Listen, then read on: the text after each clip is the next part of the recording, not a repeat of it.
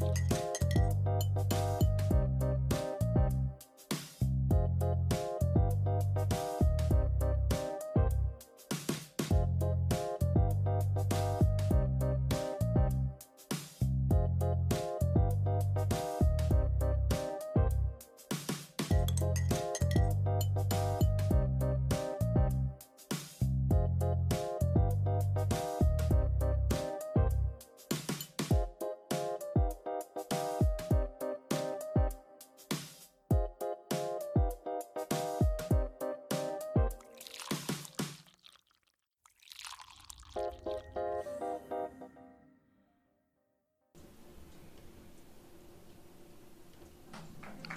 Muy buenas tardes, muy buenas tardes, muy buenas tardes en esta tarde lluviosa y muy buenos días, en una mañana bella y preciosa y en una noche llena de estrellas si nos estás escuchando en cualquier otro momento por nuestro canal de... Nada. Streaming. De, sí, no, pero estoy pensando en, por dónde tiramos los podcasts. Estoy pensando en Anchor, estoy pensando en Spotify, gracias. Eh, eso, eso, eso, esos momentos donde se, lo tienes la palabra y se te, se te olvida, no sé, en verdad, mala mía. Pero sí, si nos estás escuchando por Spotify o Anchor, bienvenido, gracias por eh, escucharnos. Si todavía no nos sigues y que si un día no puedes escucharnos en directo o prefieres escuchar esto desde tu carro un día en, en el tapón, pues vete a Spotify, nos sigues en el café de la en, sí, el café de la tarde y listo. Igual Igual dale allí follow a los muchachos de Gambeta Podcast. También le da follow a Tricolore Pod. Porque hay que darles también un amorcito y cariño a, nuestros a nuestros otros podcast amigos aquí de Fútbol Boricua. Este les recuerdo a todos que el, la entrevista que vamos a estar pasando hoy la pueden conseguir en su totalidad como miembros a través de nuestro de nuestro Patreon Así que, ya sabes, por 250 al mes, menos de lo que te, de lo que te cuesta esto en cualquiera de esas overpriced eh, coffee shops, ¿verdad?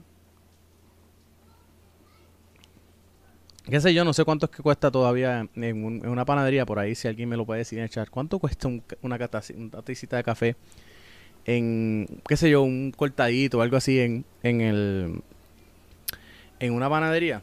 Super, chilling. Excelente, me dejan saber. Otro punto. Este, tenemos un update de la bomba atómica que salió el viernes pasado. Eh, voy a dejar que voy a tener a Paulo aquí conmigo de Edwin, pero antes de empezar, este muéstrale a la audiencia el artículo que tiene hoy para vestir, para, para ver si se animan a, entrar como patrocinadores, mostrar a la audiencia eso. Esta, esta, este, esta bufandita, está bien, vamos a lo primero, vamos a sacar, vamos a salir de lo de Patreon primero y luego salimos para las noticias. Esta bufandita que ustedes ven aquí tan bella y preciosa, mira, mira. ¡Boom! Fútbol Boricua. Dice, yo soy fútbol. Tal vez lo están viendo al revés, mala mía, pero... Eh, Así lo veo yo. No, bueno, se ve bien. lo están viendo bien, no lo puedo creer. Ok. Yo dice, yo soy fútbol, tiene las banderitas de Puerto Rico. La pueden usar para, pues, para ir a alentar la selección cuando sea que volvamos a ver a nuestra selección jugar en el Juan Ramón Luriel o en el Centro Americano de Mayagüez. Y, ¿sabe algo? Esto tiene un precio de veintipico dólares. Nosotros se las estamos regalando a todos los que se hagan miembros VIP por 8.50 al mes hasta que se acaben. Así que si quieres una de estas preciosuras, de verdad que están bien bonitas, la tela está de calidad. Esto es como la calidad de las de la que hacen para la MLS. A esa calidad, ¿sabes? Muy buenas. Yo sé que Pablo va a estar consiguiendo la de él ya mismo pronto y la va a tener ahí con ustedes. Anyways, Claro, lo Punto. vamos a poner aquí. Punto es que nada, está ahí. Pueden hacerse nuestro Patreon por 8.50 un VIP y van a estar recibiendo una de estas preciosuras por correo de gratis. No tienes que pagar absolutamente nada. Bueno, la mensualidad. 0 dólares con 0 centavos por esta belleza. Dicho eso, gracias a todos los que nos están dando share, like, subscribe. eh, porque yo sé que hoy todo el mundo quiere saber qué es lo que Pablo y yo vamos a decir. Luego, porque este es el primer, el primer eh, episodio, luego de que hiciéramos público la investigación de tres meses sobre el señor LG Morales, técnico de la Selección Nacional de Puerto Rico. Y esto es lo único que yo voy a decir. Si lo único que pueden conseguir de mí, los troles, eh, son posts en mi blog personal, puede hacer algo. Ahí tienen. Aplauso. Porque la verdad es que yo sé todo lo que hay allá en el, en- el público escrito de mí porque lo escribí yo. O lo he dicho yo o lo he, o he hecho mil disclaimers. So, si quieren eh, decir eso, pues bienvenido sea. Eh, se fue la señal del monitor allá. No sé si, si Pablo está por ahí, así que estamos bien. Eh, nada, quería decir eso. Así que sigan compartiendo el enlace de mi blog post personal. Mejor, más gente puede leer lo que hay allí. Nada, siempre me pueden preguntar por Twitter. Hola, yo no tengo problema, yo no me escondo cuando me hacen ataques así. Yo simplemente tengo Twitter, me puede hacer una pregunta y yo te la contesto por allá. Ok, dicho eso, vamos entonces a la parte noticiosa. Eh, durante el pasado fin de semana, eh, la Federación Puertorriqueña de Fútbol ha estado en un, en un silencio sepulcral. No han comentado nada públicamente. Solamente tenemos una declaración de un miembro del comité ejecutivo que le dice a uno de nuestros reporteros que se van a estar haciendo expresiones a través de la señora Jessica Rosandino, que es la oficial de prensa de la federación.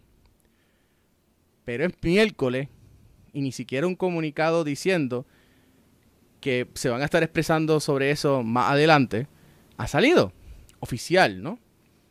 Entonces, pues, mientras más días pasen, señores de la federación, más, más problemático se convierte, porque queremos saber que ustedes sabían, si es que sabían algo. Y entonces, si no sabían nada, pues, ok, está bien, pero ¿por qué no hicieron su due diligence? Son preguntas que pueden contestar. Y bueno, ahí está, ahí está el documento, ahí está el, editorial de nosotros, saben la posición que tenemos nosotros. Si quieren saber, pues vayan y lean el, el- el- editorial y ya listo. El último, el último post en nuestra parte, la parte de editorial. Ok, dicho eso, sí tenemos un poquito de información y es la siguiente. Según nos dijeron ahorita, antes de empezar este programa, y volvemos, voy a hacer el disclaimer que esto es rumores, ¿ok? Bien grande, rumores, rumores. Ayer, la federación, o por lo menos miembros del comité ejecutivo o el comité ejecutivo en pleno, no sé, no tengo esos detalles, se reunió eh, para discutir la situación y verbatim voy a, voy a leer cómo me llegó el- la información. Dice, parece que a LG lo votan hoy o mañana. La reunión de ayer hacía insostenible la situación y el silencio agrava más. Andrés parece que anda molesto que esta situación puede mandar al traste la gira que hizo en USA. Ese es el update. Eso es todo lo que tengo. No tengo más nada. Asimismo me lo, me, lo hizo llegar una persona y ya. Eh, la persona que me lo hace llegar no estuvo en esa reunión, por ende tampoco tengo manera de decir que esa información es 100% verídica, pero eso es lo único que yo he escuchado desde el viernes y ese es el, y, ahí y ahí lo dejamos. ¿Qué, qué, qué piensas, Pablo? antes de empezar con los, con los, con los temas de hoy? Bueno, antes de, pasar con los temas de hoy y yéndome un poco eh, de acuerdo a mis posturas, estoy, estamos viendo a, y estamos viviendo en un país donde sabemos la realidad que, que sufren muchas personas y que sufren muchas mujeres día tras día y estamos ante una federación que parece avalar estas, estas condiciones que sufren y estos problemas y las distintas problemáticas que enfrentan sobre todo la mujer puertorriqueña y al avalar y aceptar que una persona tenga el cargo como entrenador de la selección nacional, está avalando que todo esto no o no estás dando por alto, estás dando por sentado que está bien y está dándole el cargo de entrenador y de seleccionador nacional a una persona con cargos, con problemas y con alta incidencia que ya hemos demostrado en la investigación y que se han presentado a, a toda la audiencia y a todos los lectores, pues están avalando de cierta forma esta, a esta conducta y a esta persona. Así que un interrogante que tiene que enfrentar y ya es hora de que se den declaraciones, ya sea a través de un comunicado, de una conferencia de prensa, pero creo que es el momento de, de responder y no tan solo a, los aficionados del fútbol puertorriqueño, sino también, también al país. Bueno, yo no creo que vayan a dar una conferencia de prensa porque, digo, voy a dar mi opinión. Si yo fuese eh, la señora Jessica Rosandino, yo le recomendaría muy enfáticamente a los representados, a quienes ella habla, por quien ella habla, o sea, que es la federación en este momento, que no diera una conferencia de prensa, eh, por, precisamente para evitar eh, tener que dar más, más, más declaraciones por encima de lo que deberían dar. esa esa es mi opinión, como, como, como persona que trabaja en comunicaciones eh, y que estoy empezando un pequeño negocio de, de, social media y todo esto por mi cuenta aparte, que no tiene nada que ver con no, claro, pero, o sea, yo eso, esa es la recomendación que yo la diría. claro, ante, ante un comunicado lo pudieron haber hecho el, día el mismo martes. Dos días después, pero hasta ah, con el silencio que, que ya al pasar de los días, pues se le tiene que exigir aún más que, que un simple comunicado o una simple institución, se le tiene que exigir explicaciones.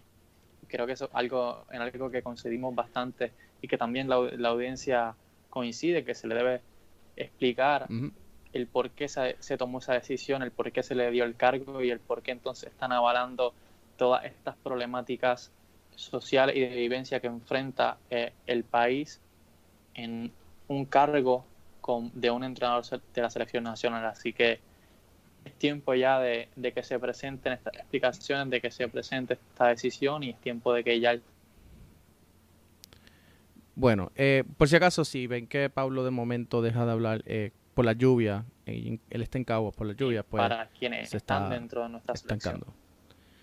Nada, este Pablo, nada, que sepas que ya le expliqué al muchacho, a las personas que, a las personas que nos están sintonizando, que si te trancas es que pues hay una, hay una tormenta eléctrica en estos momentos para Caguas, pues eso afecta un poco el, internet. Así que eh, dando la, explicación, porque hay, bueno, hay personas que nos escuchan por, por Spotify y no nos están viendo, así que para que sepan que si de momento él dejó de hablar y yo arranco, no es que yo estoy por encima, eh, es que estoy tratando de, de, cubrir los baches, ¿no? Para, para, para evitar eso. Eh, no, no es tan fácil, pero bueno. Ok, dicho eso. Eh, ok, ya eso. Vamos a pasar. Ya, ya hablamos de eso. Ya, de verdad. Eh, está la, la, la, el editorial ahí. Eh, un editorial escrito por todo el equipo de trabajo de Fútbol Boricua. No, no es la opinión personal mía. Es la opinión de todo el, el equipo de trabajo. Así que si quieren saber eso, pues ahí está el editorial. Y listo, eso es más o menos eh, lo que tenemos para darle un update. Ah, y quiero hacer la aclaración. Voy a hacer una aclaración importante. Por razón de que hay, eh, tenemos documentación sobre, los, la violencia de género que se menciona, pero que no entramos en detalles en el artículo es por, una por dos razones.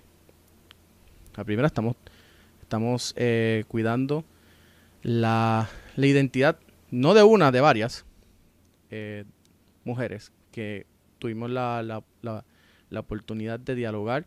Con una estuvimos cinco horas en una, en una llamada eh, con la compañera Natalia Morales, que es estudiante de, de, trabajadoras, de trabajo social y que, pues, por, por ese background, pues, quise que ella me ayudara eh, para eso de tener un, una idea mayor, no abarcadora y multisectorial y todas estas otras cosas bonitas y que son válidas. Y lo otro, eh, pues porque dar esos detalles, pues puede revictimizar a, la, las víctimas y pues no queríamos eh, hacer eso. Así que, por si acaso, tenemos mucha más documentación y muchas más cosas que no salieron en ese artículo. Eh, para los que quieren saber, sí, tenemos documentación de cada una de las cosas que, publicamos ahí. Este, y fue un trabajo de tres meses. Eso es lo uno. Y número dos, que eh, por si acaso no se dieron, eh, a las 5 de la tarde, perdón, a las 4 de la tarde, la federación tenía ya la información en su correo de inbox de la señora Jessica Rosandino. Así que no es que no le enviamos la información y publicamos antes, ellos la tenían, porque se la hicimos llegar. Eh, por lo menos la, la parte del documento legal de Costa Rica que puede ser validado. Eh,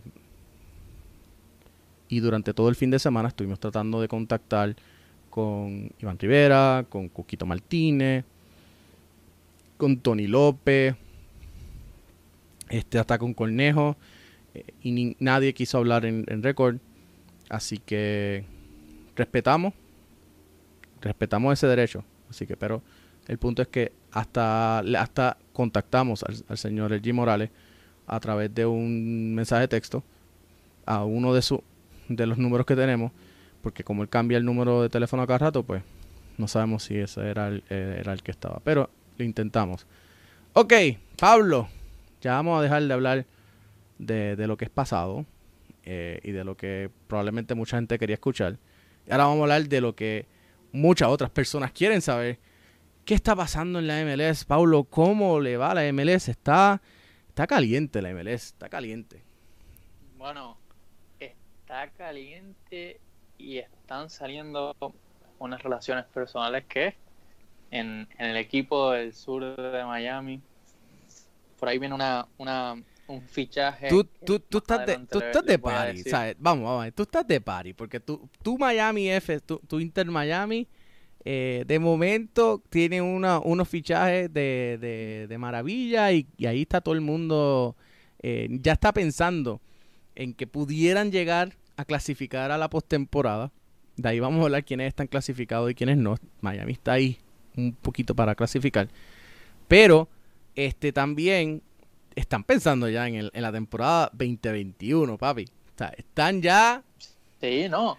Y llegó, llegó Federico Higuaín, o sea, el jugador que leyenda del Columbus Crew, luego se va al DC United, pues, por ese proceso de lesión que tuvo, no, no se le dio la oportunidad en el Columbus Crew que el jugador quería, pasa al DC United a ser un jugador que era también parte del staff técnico, pero de la noche a la mañana la llegada de Gonzalo Higuaín impulsó que también Federico Higuaín llegara al equipo del Inter Miami. Así que el día de hoy que disputa el Inter Miami un partido, quizás podemos ver esa en acción a dos hermanos como lo es los hermanos Chará, como son los hermanos Rondán en el Saunders, pero hay una, una historia muy bonita que quizás podamos ver en este partido o en los siguientes del Inter Miami y para entonces presentarle esos resultados del 7 de octubre a toda la audiencia está comenzamos con la victoria del Inter Miami sobre el New York Red Bulls.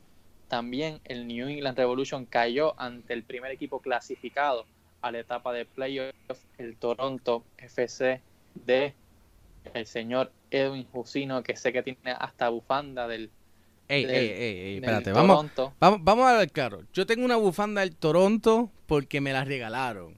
No fue que yo la compré. Yo a mí me la regalaron porque le hice una entrevista a unos fanáticos del Toronto FC que vinieron a Puerto Rico y a jugar contra los Puerto Rico Islanders, el Toronto FC, cuando Marco Vélez jugaba en el Toronto FC. Y pues como habíamos hecho unos contactos a través de un foro oficial de... No, no, no un foro oficial, pero un foro de, fanáticos. Y ellos vinieron a Puerto Rico, pues me regalaron la, la bufanda. Esa es la realidad. Yo no soy fan de, de Toronto FC. Vamos a estar claros. Eh, no me gustan los... Por, por alguna razón nunca me han gustado los equipos canadienses. Creo que de, los de los equipos canadienses el que más le tengo un poquito de afinidad es a Montreal pero es por, por la historia común que tienen con los Islanders, de que a la misma vez que los Islanders estaban en esa, en esa corrida eh, eh, heroica en la, en la Champions League del 2008-2009, pues el Montreal también le hizo compañía y eran dos equipos de la USL de aquel momento y pues esa era la historia. Vamos a hablar sobre la conferencia del Este, ¿qué te parece? Rapidito. Vamos, vamos allá. vamos, vamos. Ahí está. Toronto FC finalmente vuelve a la cima. Estuvo varias, unas varias semanas sufriendo allí a media tabla, pero eh, de poquito a poquito, partido a partido, como dije el Cholo Simeone, y ya está en, la primera posición, clasificado a la postemporada oficialmente. Vamos a hablar de eso ya mismo. Está luego el Philadelphia Union y el Columbus Crew con 34 a pasitos, a pasitos de clasificar. El Columbus Crew creo que ya participó. Eh, ya, ya, clasificó también. So, nada, vamos a hablar de eso ya mismo. El Columbus Crew con 31, Orlando City con 30. Nos dice eh, Pito con Flex. Saludos, Josino. Hoy, hoy, está de cumpleaños el boricua Wilfredo Bodoque Rivera Cepeda de Orlando City B. Salud y vida para él. Atentamente, Academia Quintana de Fútbol. Saludos y vamos a tomarnos un sip um, en en honor a esto. ¿Mm? Pero vamos, este... Y feliz cumpleaños, Wilfredo. Claro, feliz cumpleaños, pero tampoco nos adelantemos en los temas porque sabemos que no, no, vamos a hablar esa actualidad de futbolistas. Vamos a hablar de ellos ya mismo. Vamos a hablar de ellos ya mismo. En los Estados Unidos, así que casi siempre la audiencia nos tira, nos tira una, una pullita para que comencemos a hablar de, los otros temas, pero es que está ahí, está ahí. Está ahí, vamos a hablar de ellos ya mismo. Vamos a hablar de ellos ya mismo. Sígueme, sígueme diciendo cómo va la conferencia de, bueno, me quedé, me quedé con el New York City en la quinta posición, seguido por el, New England Revolution. Eh, los separa creo que un punto entre ellos dos, el 28 y 26 25. El New England, eh, sí, entonces está el New York Red Bull en la séptima con 23, Montreal Impact en la octava y Chicago Fire Irlanda United en la novena y 10. Y clasifican 10, no 7. Yo dije por ahí hace unos, una semana atrás que creo que, era, que clasificaban 7. Mala mía clasifican 10. 10 equipos. Así que Inter Miami está cerquita ahí, eh, debajo del Nashville. Así que vamos a ver. Está cerquita de poder pasar. Vamos. Vamos para la conferencia del oeste. Pablo, está el Seattle Sounders en la primera posición, seguido por Portland Timbers, Sporting Kansas City, Los Ángeles FC y el Minnesota United, todos con 39-29 24 eh, y 23 puntos de diferencia. Luego seguido por el FC Dallas, eh, San Jose Earthquakes, Colorado Rapids y el Houston Dynamo de Sarek Valentin. Así que tenemos ahí, ahí esa, conferencia del oeste todavía está eh, bastante, bastante competitiva, ¿no? Está, está bastante, bastante interesante.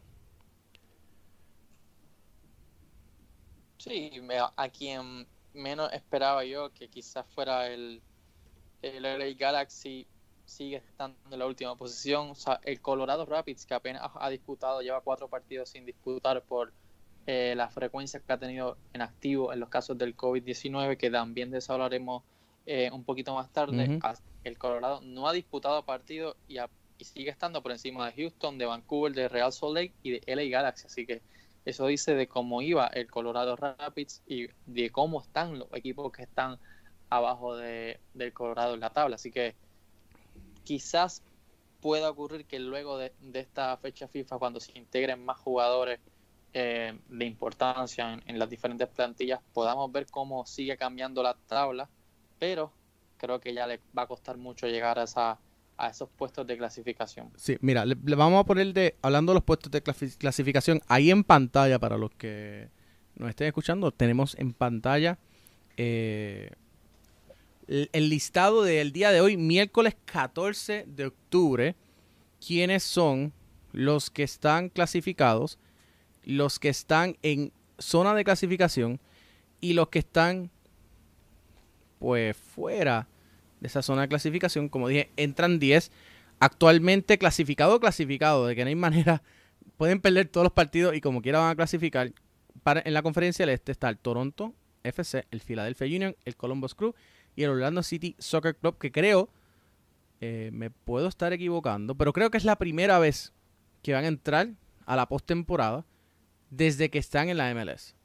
Así que la gente en Orlando celebrando que su equipo va a entrar a la postemporada y definitivamente deben estar entre los favoritos a ser campeón de la Conferencia del Este. Eh, claro está, está por ahí Columbus, está por ahí Toronto y obviamente pues Filadelfia eh, no es que destelle de fútbol, pero están en segundo. O sea, que no se puede, no se puede. Pero de todo, de todo, Edwin, a quien menos yo veo más fuerte en este momento por las cosas que hemos venido hablando en pasado episodio, a Columbus, porque sabemos el momento de victoria, quizás algunos empates que está teniendo Orlando, pero sigue estando eh, pues, en, esa, en esa racha. Sin embargo, Columbus eh, no se pudieron enfrentar. Me hubiese gustado que se hubiesen podido enfrentar la jornada pasada, pero no se dio por los casos positivos que salieron en creo que parte del staff y un jugador de también de Orlando que luego quedó aislado, no se pudieron enfrentar, me hubiese gustado que se enfrentaran. sí, me quedé con las ganas, me eh, quedé con las ganas de ver ese partido, sí. Se iban a quitar ciertos puntos, pero pues iba yo creo que a, a, describirnos quién se iba a clasificar en, e, antes, que, antes que el otro y iba a ser un buen partido también, pero me parece que veo mucho más sólido a lo largo de la temporada al Philadelphia Union que al resto de los equipos y que, como siempre, ya lo hemos hablado, que el Toronto es un equipo que va de menos a más y que en este momento pues está hacia, hacia la cima, en esa cima del rendimiento óptimo que tiene que tienen los equipos del fútbol, así que por ahí también está New York City, que es un equipo que tras perder un entrenador como el que tenían, están llegando a, esa etapa también de clasificación y pues la lista es larga, imagínate, todavía puede clasificar tanto como Nashville e Inter Miami, que sería una buena una buena noticia en su primera temporada como equipo de expansión para, para ambos. Así que vemos quizá alguna que otra sorpresa en esta, esta última y este último tramo final de, clasificación a los playoffs de la MLS.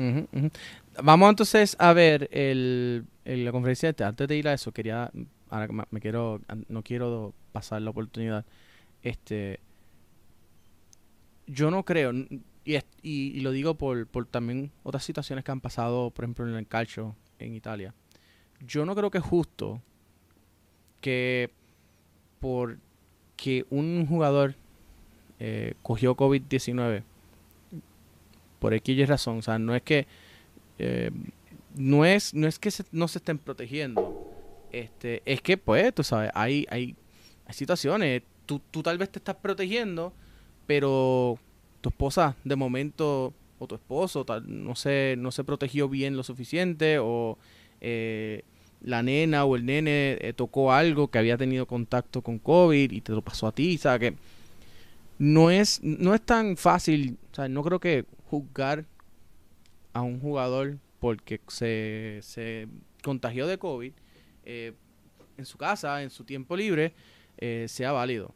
So, no creo que también se les deba estar eh, culpando y quitándole puntos a, los, a los clubes si porque hay un, contacto de COVID, eh, pues esté. Ahora, si van a jugar, pues contra, por lo menos eh, jueguen, hagan, hagan, que los jugadores se queden en un hotel y vayan en una mini burbuja, vayan del hotel a las prácticas, del hotel al juego. Ese es el trabajo de ellos. Y, saben que es, que sufrido, o sea, que no hay de otra. Y lo mismo va cuando se está jugando en internacional. Hay que cuidar a los jugadores, claro que sí. Entonces, si, si la familia eh, va a ser una manera de, exponer a estos jugadores, pues entonces hay que tenerlos separados viviendo en unos dormitorios. Y estamos hablando de, de, de, organizaciones que tienen la manera y, la, la, capacidad de hacerlo. Así que, vamos, tienen, tienen eso. Vamos. Claro, pero también, está la, la, resistencia de muchos de los jugadores. Por ejemplo, cuando se dio el caso del MLS back, escuchabas declaraciones, vemos la postura que, que tomó Carlos Velas de no participar en, en ese torneo, eh, cómo se expresaba Diego Valeri de cómo iba a extrañar estar con su familia, que también hay cierto hay ciertas condiciones que van a limitar que se tomen esas decisiones pues por el respeto pues la familia. también se bueno, pero a la familia puedes llevar la familia puedes llevarte la humanos, pero llévate la familia entonces no pero no no no creo que se lleven la familia entera sería ser un poco más responsable a la hora porque también hay que ser consciente que están de, en uno de los países que peor ha trabajado y ha desarrollado la situación del COVID-19. Que es lamentable, sí que además de eso, la MLS está haciendo un buen trabajo de rastreo, de prueba y de proceso eh, del COVID-19 porque sabemos el lugar y la atmósfera que rodea a la Major League Soccer,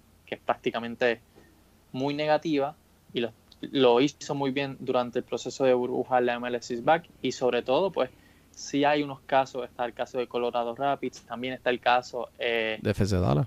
Eh, del FC Dallas, y Nashville. que son equipos que se han contagiado pues, en su mayoría parte del staff o parte del plantel y no, están, no, no disputaron o no están disputando partidos. Pero aquí el problema y la incidencia clave es la fecha FIFA y los jugadores que se están contagiando. Por ejemplo, vamos a mencionar el caso de Seattle Sounders, un equipo que ya sabemos a lo que va a apostar esta temporada, que va a ser a, optar nuevamente por ese título de la, de, la Major League Soccer. Ya no cuentan prácticamente para este proceso final de temporada con el delantero peruano Raúl Ruiz porque arrojó positivo y no está jugando con la selección Perú y no va a jugar, va a tener que pasar cuarentena en su país natal, luego pasar nuevamente cuarentena en, los Estados Unidos y sabrá Dios si se puede integrar o no, porque están las cosas Sí, está fuerte, no está fuerte, dentro de... Vamos, vamos a pasar rapidito para, para seguir con lo del tema del COVID y dejar fuera, dejar atrás lo de lo de quiénes están clasificados y quiénes no. Ahí tienes en la conferencia oeste, tienes la gráfica. Está clasificado ya oficialmente el Seattle Sounders, el Portland Timbers, Sporting Kansas City y el Los Ángeles Football Club, que ha venido de menos a más, a pesar de que no cuentan con Carlos Vela. Este ha venido de menos a más y eso está eh, está súper, de verdad. Eh, vamos a ver si, si vemos una final de la conferencia este, oeste, perdona, entre el LA y el Seattle Sounders, creo que sería una, un excelente partidazo. O, no estás de acuerdo conmigo? ¿Prefieres ver un, un LA y un Portland? Un LA y Portland, eso es lo que tú quieres ver. Sí, sí, eso es lo que tú quieres ver. te, veo la cara, te veo la cara. Me para mí, para mí, para mí, lo mejores equipos son Seattle Sounders y Portland Timbers en estos momentos. Esté o no Carlos Vela, para mí el LAFC ya ha llegado y ha presentado un nivel que quizás sí presenta, por ejemplo, con esos primeros partidos del MLS is back o esa, ese desarrollo y ese fútbol y esas chispas que tenían ofensivamente la temporada pasada, pero esta temporada aún le falta un poco más. Este, la llegada de Bradley Wright Phillips le ayudó, pero hay algo dentro de la plantilla de Bob Bradley que no le falta? a mí no me agrada. que, le falta? Que le hace falta, no sé si es un, mediocampista además que ayuda a, Anthony Kay y a Eduardo Tuesta pues, a desprenderse un poco de esa faceta defensiva y quedarse un poco más atrasado. Me gustaría quizá eh, un jugador mucho más defensivo en esa posición o pues que Carlos Bala se recupere y llegara, pero de ser eh, una persona que me gustaba ver al equipo de Bob Bradley, siento que ya siempre van a apostar siempre por ser un equipo totalmente ofensivo y se van a descuidar por completo y en un momento va a llegar un equipo como eh, que quizás no está jugando muy bien pero que tiene una artillería muy pesada y le va a ganar. Así que prefiero ver una, un partido donde ambos conjuntos por ejemplo esté la libreta de, de contra eh, el, experimentado equipo de, de Seattle Saunders así un poco más más difícil un poco más dinámico de, más táctica no tanto vamos a a ir todos por el gol y después vamos a dejar todo atrás, ¿me entiendes? Ojo que el Houston Dynamo está en la novena posición. Creo que aquí, creo que en la, sí, en la conferencia del oeste solamente clasifican ocho. Eh, el Houston Dynamo está ahí, bien cerquita. Está empatado en, puntos con el Colorado Rapids. Así que hay que, hay que apoyar a los de Sarek, vamos. hay que apoyar a, sí, a, Colorado que no está jugando, así que podemos ver a, al Houston de, de Sarek y todo todo esa plantilla que tiene mucho seleccionador catracho que, tenga la oportunidad de clasificar, porque me parece que está eh, sería una, buena oportunidad para Sarek y para, para todo su equipo, tomando en cuenta que Colorado no está jugando, que San José ha sufrido bastante en estos últimos partidos, goleada tras goleada, y que Dallas en los últimos partidos también se ha decastado un poco, así que me gustaría ver que, que Houston o el mismo caso de Vancouver que también está este, poco a poco engranando, pues llegaran a, a, ese, a ese buen nivel. Mira, vamos entonces... Con Lucas Cavalini de Vancouver. Sí, vamos, eh, ¿quieres ir a los partidos de hoy? ¿Quieres, hablar, ¿quieres mencionar el, equipo de la semana? No, vamos entonces a presentarle los partidos de hoy para luego entonces eh, pasar a los jugadores. un poco sobre, sobre ese plantel. Ok, ok. Mira, aquí estos son los juegos del día de hoy. Montreal contra el New England. Eh, luego Cincinnati contra Columbus. Orlando contra New York City. Toronto contra el Red Bull New York. DC contra Filadelfia. Pobre DC. Eh, no le va muy bien a DC, que digamos. Eh, Houston contra Nashville. Ese debe ser un jueguito bastante interesante. Miami a las 8 de la noche contra el Atlanta United. Tan, tan, tan. Vamos a ver quién, quién va a jugar ahí bien, porque Miami está urgido de ganar. Atlanta también, así que ese juego va a estar, uff, uff, caliente. Minnesota contra Chicago, Dallas contra San eh, Sporting Kansas City, eh, Real Salt Lake contra Portland, pobrecito. Esos van a salir de ahí un poquito doloridos de, de, tanto correr detrás de Portland. Vancouver contra LAFC. Otro más que bendito, pobrecito. LA Galaxy contra el San Jose Earthquakes. Dale los tres puntos al San Jose Earthquakes porque el LA Galaxy no está jugando a nada esta temporada. interesante, Orlando contra New York City debe ser un partido bastante interesante, así que si lo quieren ver, lo pueden ver por ESPN. Dice por ahí, sí. ESPN Plus esta noche. Eh, lamentablemente yo no lo puedo ver. Qué mal me va.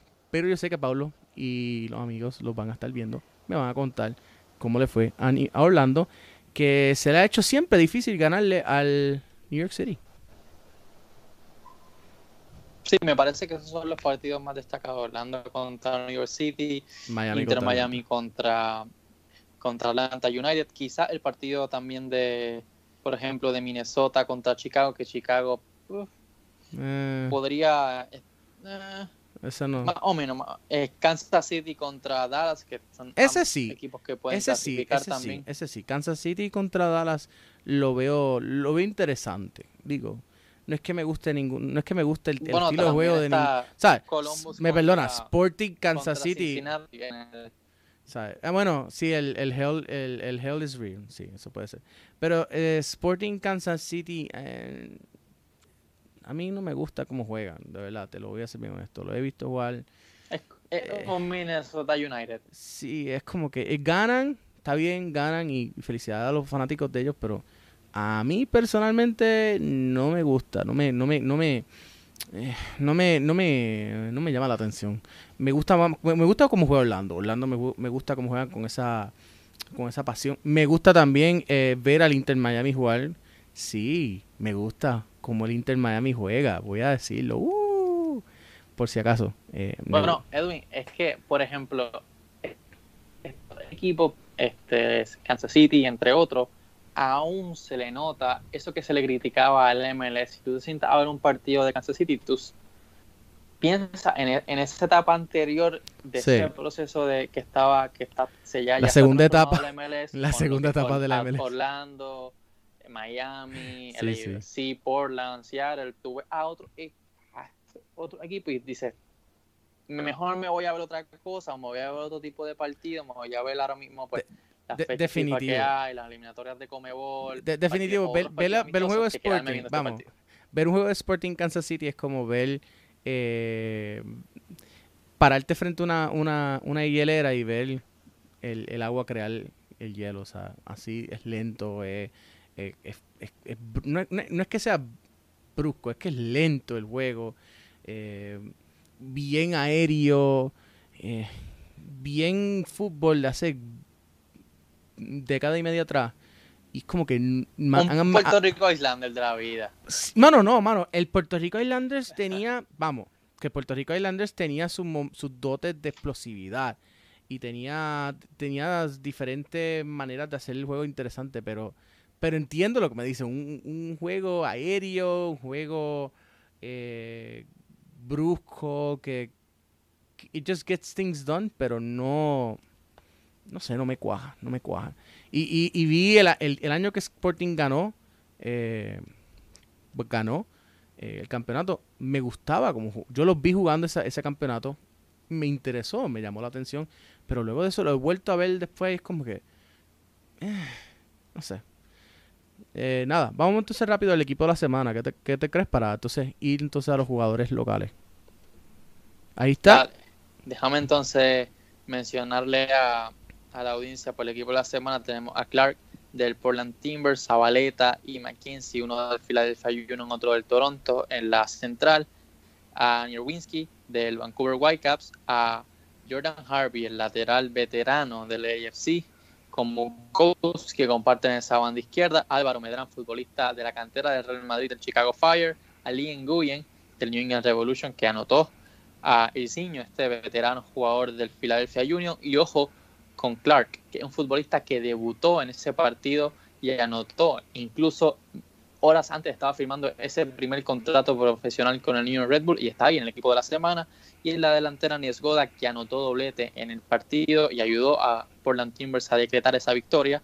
Y como su suplente vemos a Antinella del Portland, a Chutwella del Chicago Fire, Zimmerman del Nashville, Chará de Portland, que también anotó en ese partido, a Jack Russell del Sporting Kansas City, el escocés a Lucas Cavallini, el uruguayo canadiense del Vancouver Whitecaps que anotó en esa victoria contra Real Salt Lake, a Mules del Toronto y como entrenador y más primero que a Bob Bradley en ese equipo de la semana número 17. Te hago la, pregunta.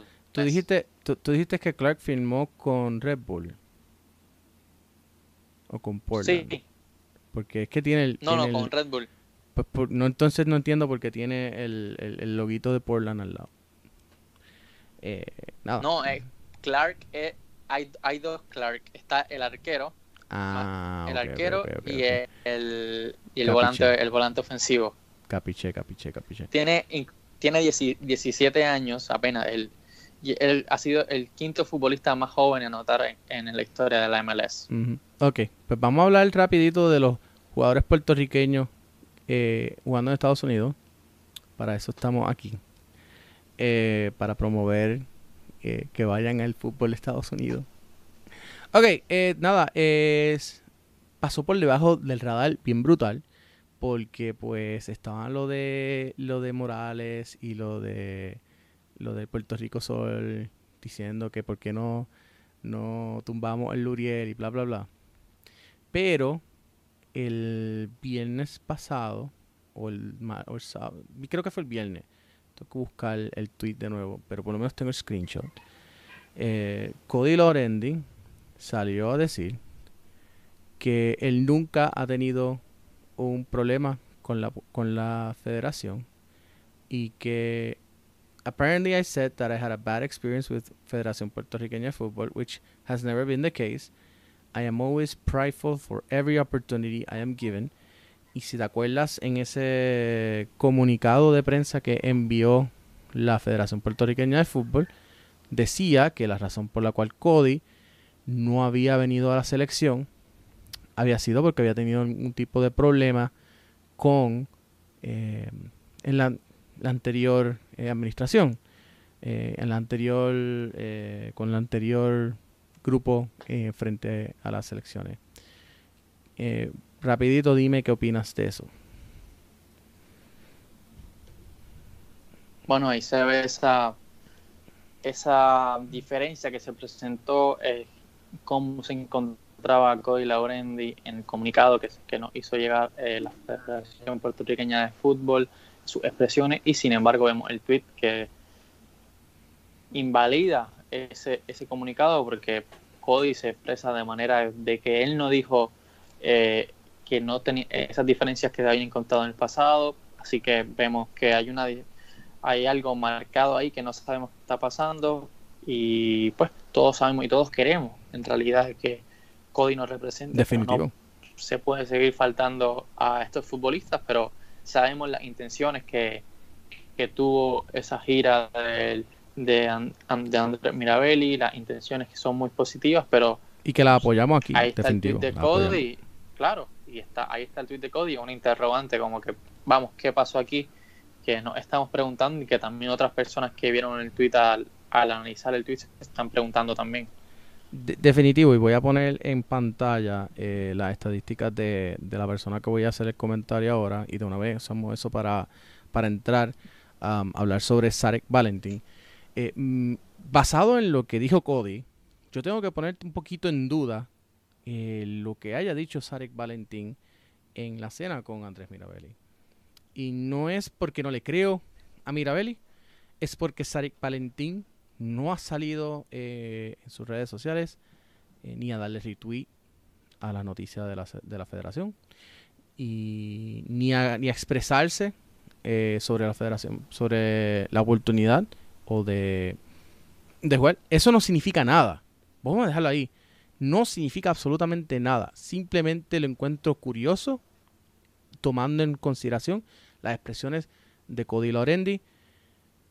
Vuelvo y digo, apoyamos el viaje y la intención de traer a estos jugadores eh, puertorriqueños a jugar por nuestra selección eh, puertorriqueña de fútbol este, pero sí.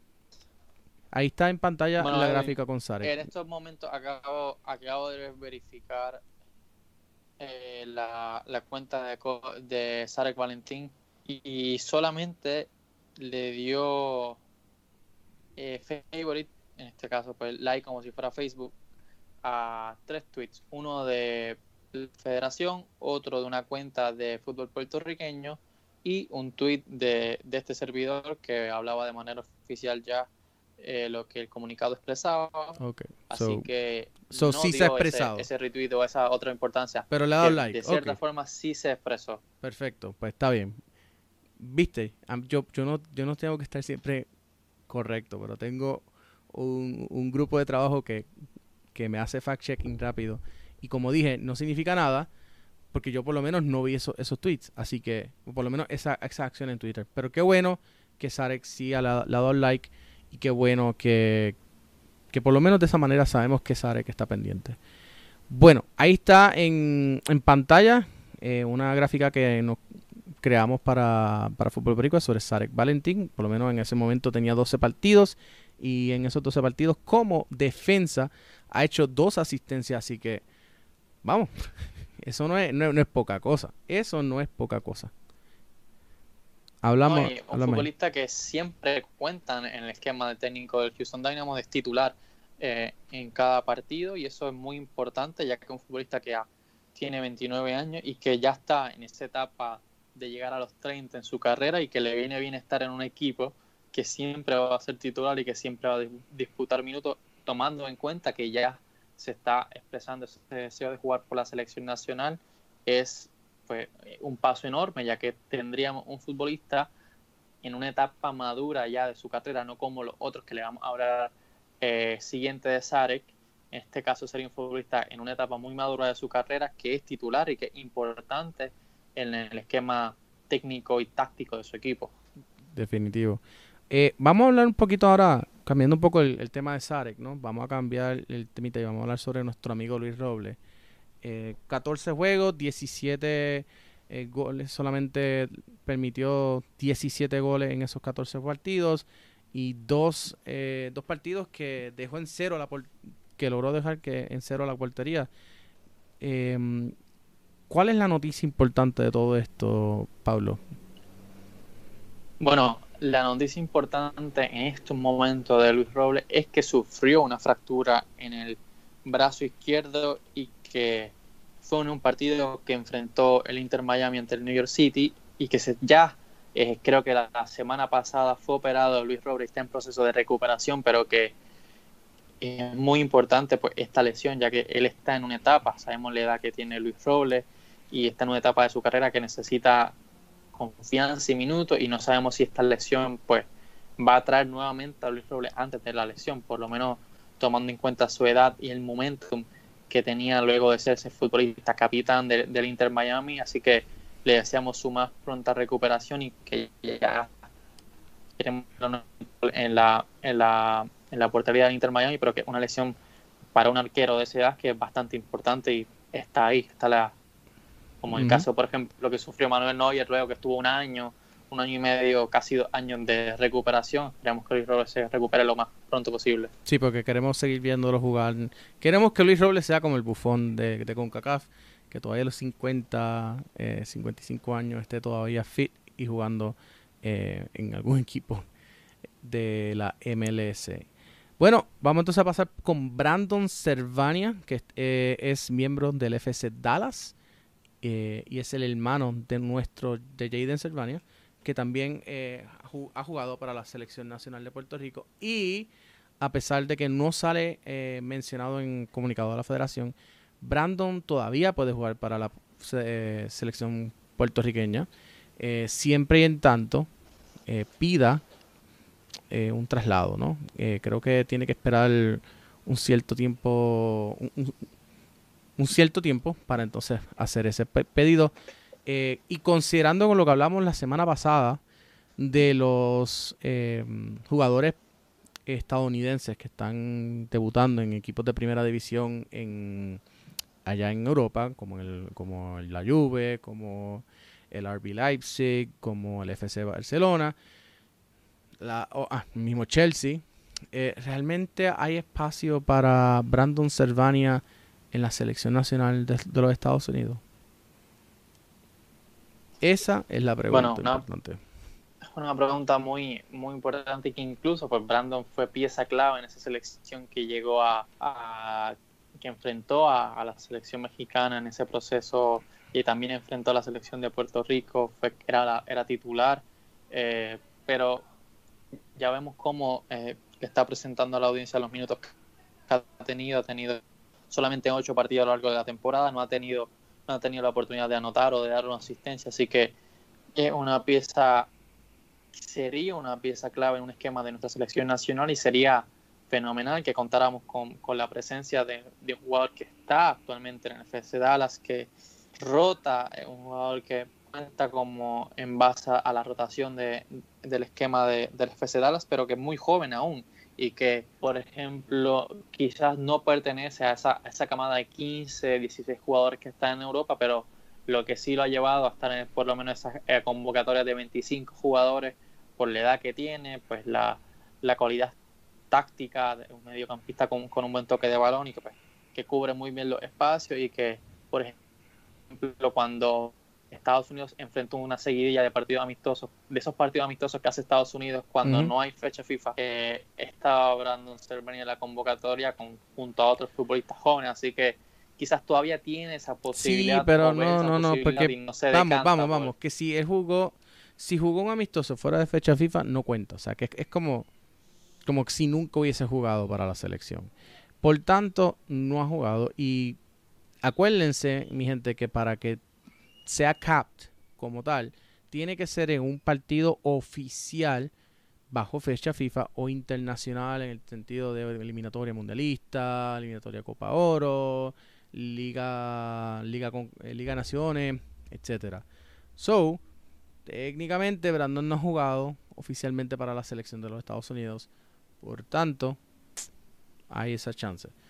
Not holding my breath, claro, porque estos jugadores usualmente tienden a, esperar eh, que pasen 25, 26 años, que ya sea obvio que no los van a convocar, para entonces empezar a decir. Como el caso de, como el caso de Sarek, que ya, que ya se dio cuenta que Estados Unidos no te va a convocar, pues entonces, ok, pues voy a jugar con Puerto Rico.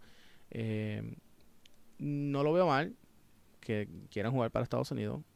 Tampoco lo veo mal que quieran jugar para Puerto Rico. Es una decisión. Eh, obviamente, jugar por una selección adelanta cualquier carrera profesional y ayuda a esa posición internacional. Y cualquier ayuda que podamos recibir para mejorar nuestra selección, bienvenida sea.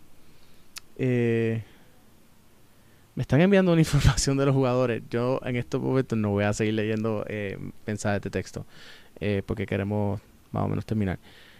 Bueno, ya hablamos sobre lo del COVID. Ya hablamos sobre los jugadores, ya hablamos, hicimos el resumen de la MLS. ¿Qué nos falta, Pablo? ¿Qué nos falta?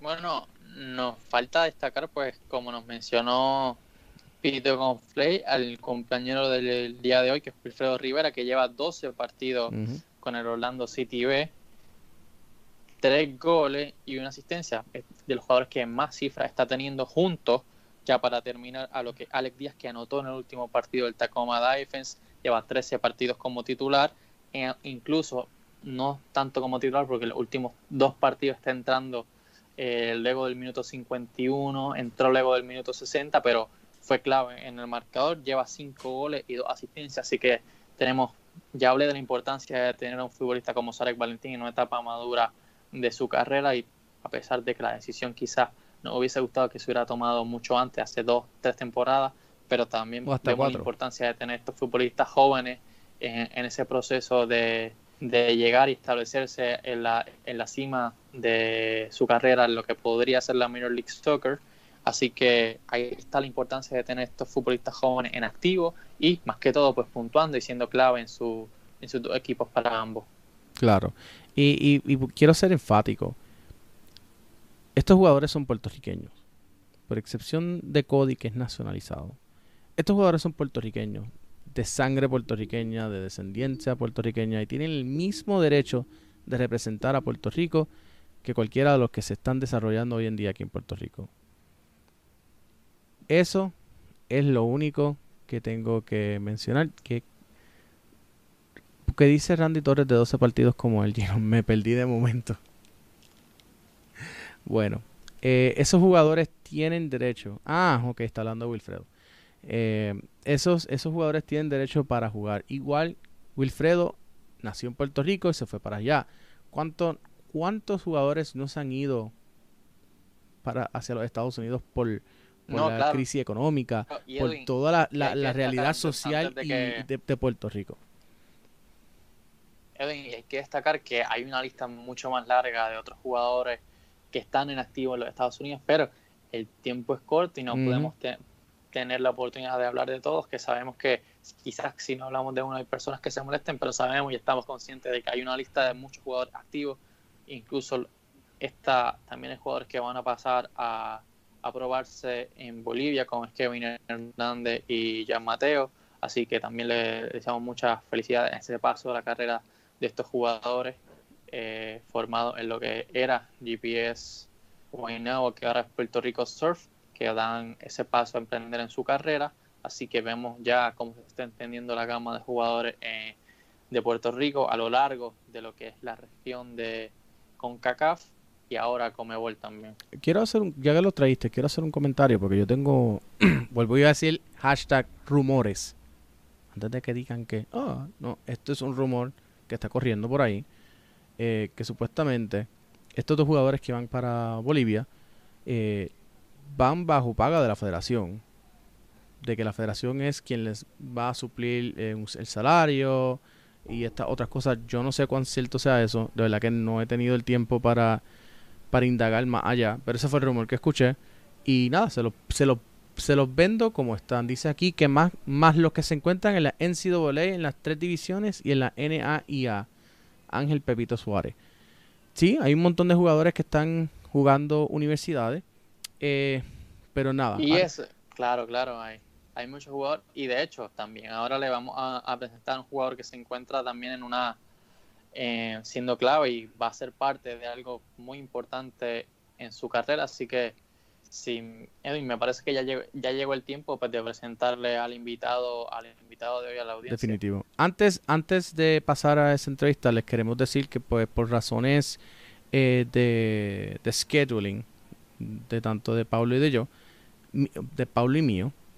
Eh, no va a haber un café extra hoy, pero sí vamos a estar haciendo disponible a nuestros Patreoncitos el, el resto de la entrevista detrás del paywall cuando subamos esta... Patroncitas, patroncitas también, Edwin, y patroncitas. patroncitas.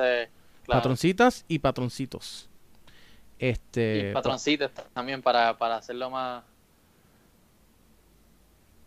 No voy a entrar en esa, en esa discusión aquí, no voy a entrar en esa discusión aquí, ¿ok? El punto es el punto es que para nuestros patrons, para nuestros Patreons, lo voy a decir en inglés para que no me, no me, no me con lo del con lo de género en estos momentos. Para nuestros Patreons, la entrevista va a mira este, ir a prueba a Bolivia, eso mete miedo, dice Randy Torres. Para nuestros Patreons, eh, eso va a estar disponible en, cuando hagamos público, eh, cuando subamos esta entrevista a nuestro archivo eh, y lo van a poder accesar a través de su cuenta de Patreon. Así que si quieren escuchar el resto, la, creo que la media hora adicional que va a estar disponible en exclusiva para ustedes, pues mira, con 2.50 al mes se pueden hacer eh, miembros y tienen acceso a esa entrevista o por 8.50 y les vamos a enviar esta belleza que está aquí. Mira, mira la que linda. Mira, mira lo bella y preciosa que esta bufanda. Yo soy fútbol.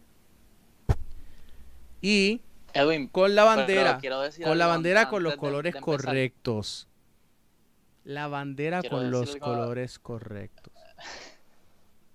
Ya empezaste, mira, quiero decir algo de, empezar porque esta semana está recibiendo mucho troll y nada. Eh, pues que yo tengo la oportunidad de, como ven, pues sacar de las casillas rápido a Edwin. Está hablando de que esos son los colores de la bandera correctos. Le traté de meter una pullita con lo del lenguaje inclusivo, así que por eso me río, porque él sabe que en cualquier momento yo se la voy a, querer batear y que yo me lo vacilo más que la mayoría de los trolls que tratan de vacilarse. Sí, de verdad que el, troll más efectivo en contra de Inclusino se llama Pablo, Pablo Reynoso. Así que. Eh, pero, by the way, color correcto, histórico. Y tengo evidencia sobre esto. Y si quieren, se las puedo pasar por Twitter al que le interese. ¿Ok? So, este es el color correcto. nada. No voy a decir nada, así que... Ah, ah, te lo voy a pasar, te lo voy a pasar por Twitter, por WhatsApp para que lo leas y veas que sí. Y conste que viene de un historiador que no es estadista y no tiene nada que ver con estatus. Lo estoy diciendo porque es así, es, es un azul oscuro. Ya viene Diego. Mira, Diego, Diego tirando la, la. Son azul claro espabila. No, no es azul claro. Nada, vamos a dejarle, les vamos a dejar la entrevista con eh, Giovanni Calderón. Les deseamos que les interese. Y si quieren escucharla completa, vuelvo y repito, van, se hacen miembro de nuestro Patreon, sea 250 o mayor. Y pues, dependiendo de lo que ustedes quieran, se hacen, pueden recibir hasta un regalito de nosotros. Recuerda, futbolboricua.co diagonal Patreon, P-A-T-R-E-O-N. Ahí está la información y te va a llevar directamente para que te registres dependiendo del que te guste. Nada, eso ha sido todo por hoy. Les, les dejamos la entrevista con Giovanni Calderón. Nos vemos ya la semana que viene.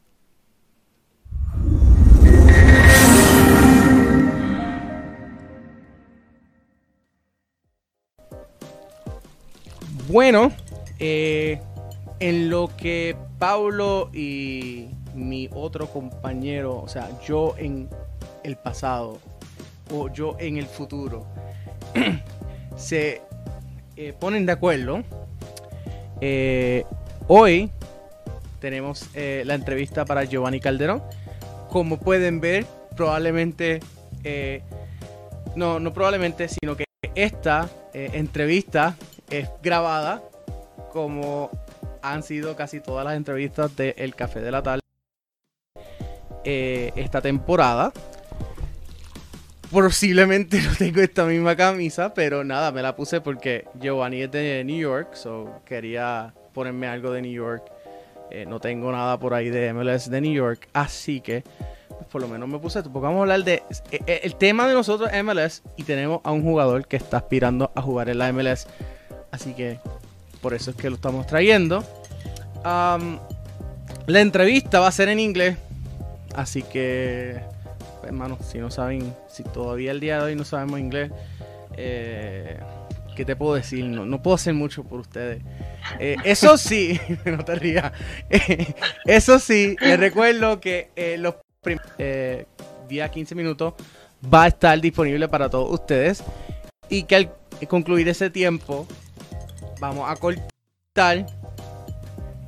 Y entonces Giovanni y yo nos vamos a ir para, para detrás del paywall, para el café extra.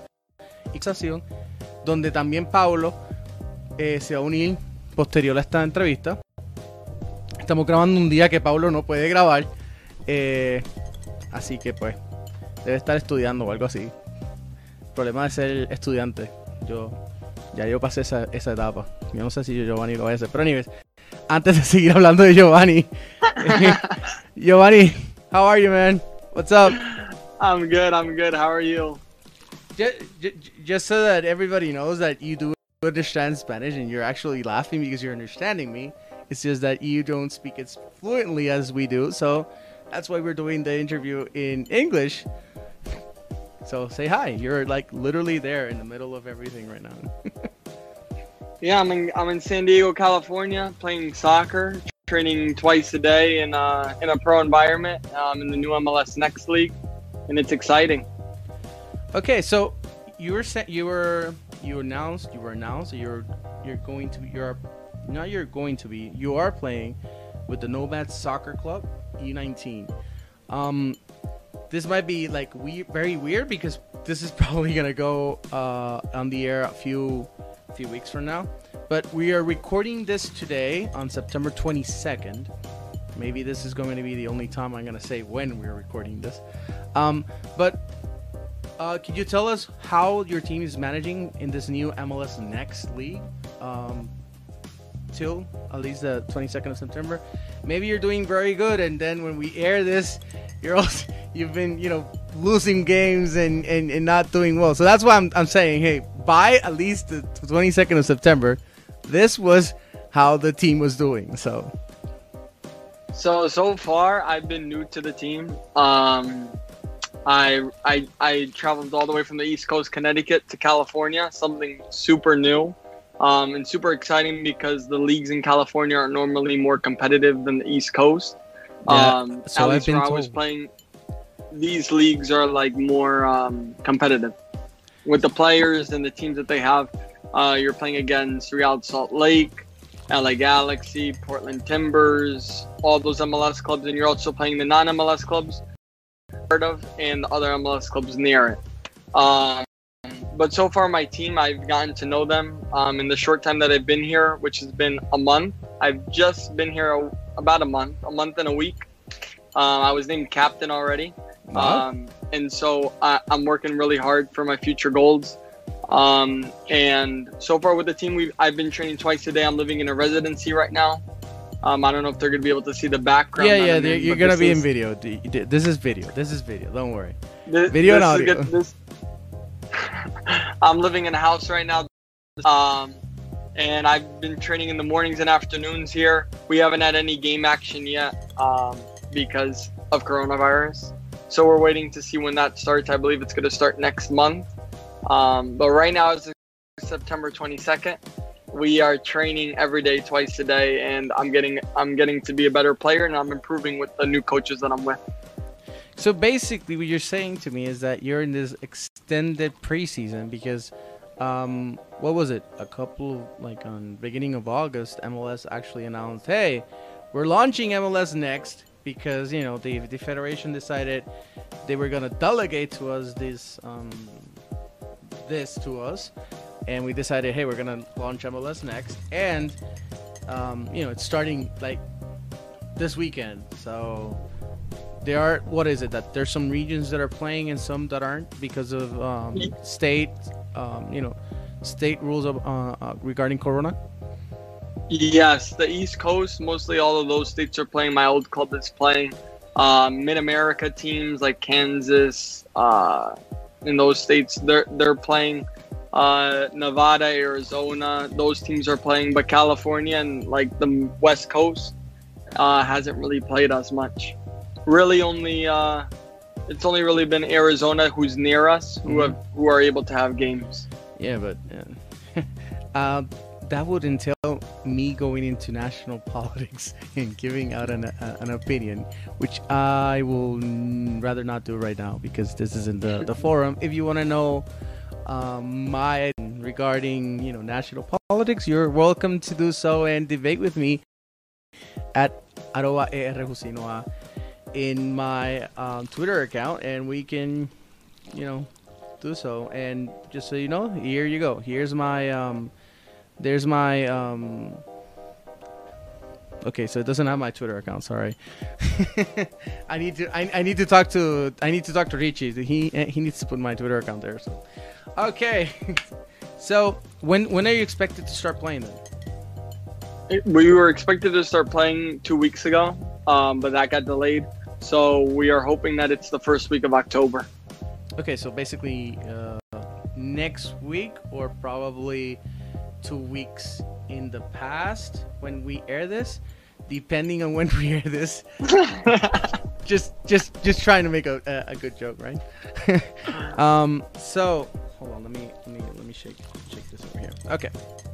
So, I mean, you were going. You were last time. You were dead set on going to Connecticut and University. What was it? Uh, Connecticut The Institute- University of Hartford. University in of Hartford. Yeah, in the University of Hartford and and get a degree. What made you change your mind?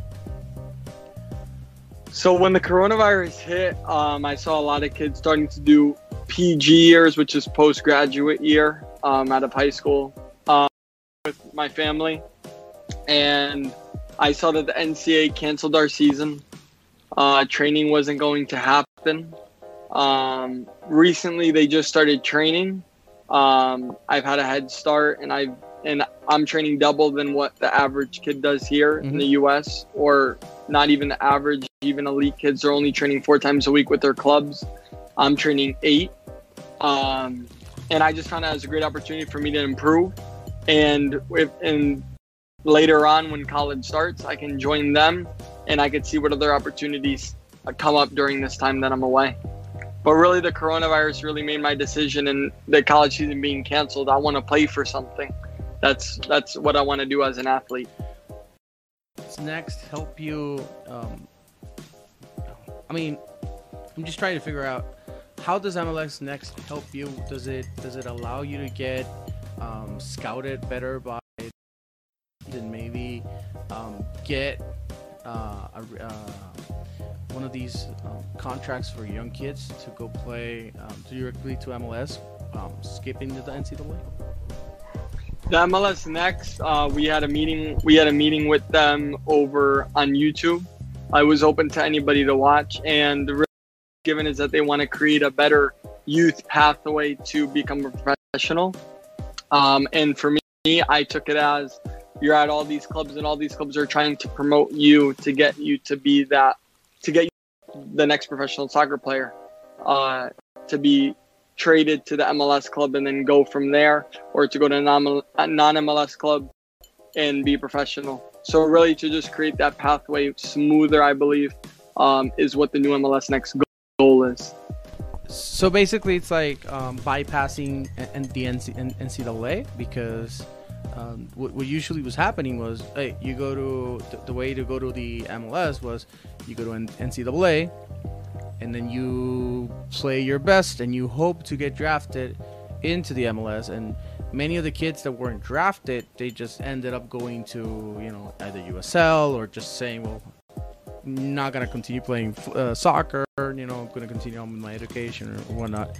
Um, do you think that this um, this shift from um, NCAA uh, specific to hey, we're going to be uh, focusing on our youth league and getting um, you know getting getting talent from our own youth league that we've been processing and, and, and preparing to make this jump into professional.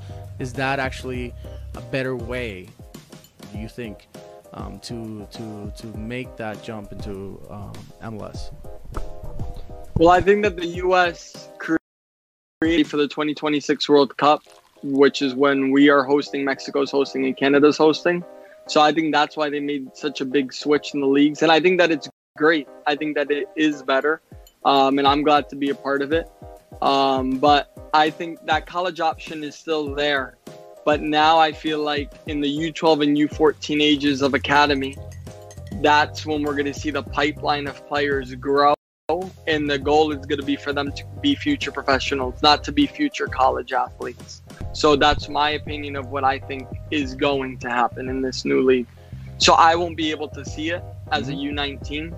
I think we'll be able to see the progression when we see the U12s come up and see how that goes. So I'm gonna I'm gonna I'm gonna ask you something that we recently asked um, Marco Velez, the former national team, um, Puerto Rico national team uh, assistant coach. Um, we asked him, should Puerto Rico be focusing and sending its talent and you know and, and focusing on the US market rather than Europe? Do you think that that is a, a right assessment? Do you think that maybe um, more Puerto Ricans from the island can make the jump and maybe get into a residency program in an MLS Next uh, league team? Um, I think that uh, Puerto Rican soccer players, obviously, I'm friends with a tons of them. I know everybody's experiences and Europe's very difficult. Um, and especially coming from Puerto Rico, it is difficult to go make it in Europe at a team right away. Um, but I think at a younger age, if you were to make the decision and say, I'm going to come live in a residency and develop with an MLS Next Academy, I think it'll greatly benefit you, and especially if you perform. And I think that from there, if your goal is Europe, then go to Europe. My decision, I would join the MLS Next League at an MLS Academy when I'm young and from there try to make it in the US or if that's not your goal make it in Europe from the MLS Next League. I think that's more powerful than the league that Puerto Rico already has in place. So coming here will just give you a bigger name especially if you're performing. How would what what do kids that might be interested, you know, players that are that might be interested in in from Puerto Rico to to maybe go um, play in the United States? What do they need to know? What do they need to do? How do you? What would you recommend them, aside from learning English? what would you recommend them um, to do um, so that they can get ready and and, and maybe join one of these um, residency programs that you are in? So for the Puerto Rican soccer players, many are talented on the island, and they can make these clubs 100% and start and be a captain and, and do it. Uh, for me, obviously, this is a little detail. Uh, they don't even need to know English. You just need to have great communication skills and be proactive. Um, I mean, ever since that I was little, my dad never helped me email the MLS clubs I'm talking to. He didn't even help me come to this opportunity in California. All I did was get on my computer, email these clubs. Hey, this is my soccer profile. This is my highlight video.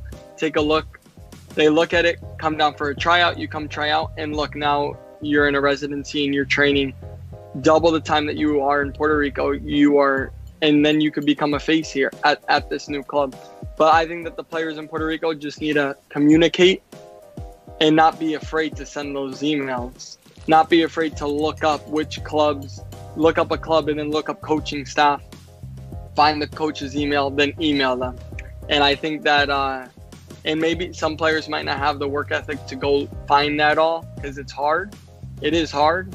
And then some players might not want to do it because they don't want to email the coach and be rejected. But there's always an opportunity and it's up to you to take it. And that comes first emailing the coaches. Okay. I think that's the most important. Like I said, como dije al principio, eh, this is our midway, we're cut off point. Hasta aquí llegó eh, el freebie para Eh, de esta entrevista para todos en, acá en Puerto Rico. Nosotros vamos a continuar esta entrevista, pero si quieres eh, continuar con nosotros en el café extra, que es exclusivo para nuestros socios, 2.50 al mes en nuestro Patreon. 2.50 al mes, mano, menos de lo que te cuesta una, una, tacita de café. Con eso nos está ayudando a continuar y mantener las luces prendidas antes de que se me apaguen. Eh, así que hasta aquí, mi gente. Y los que son socios, nos vemos en el Café Extra.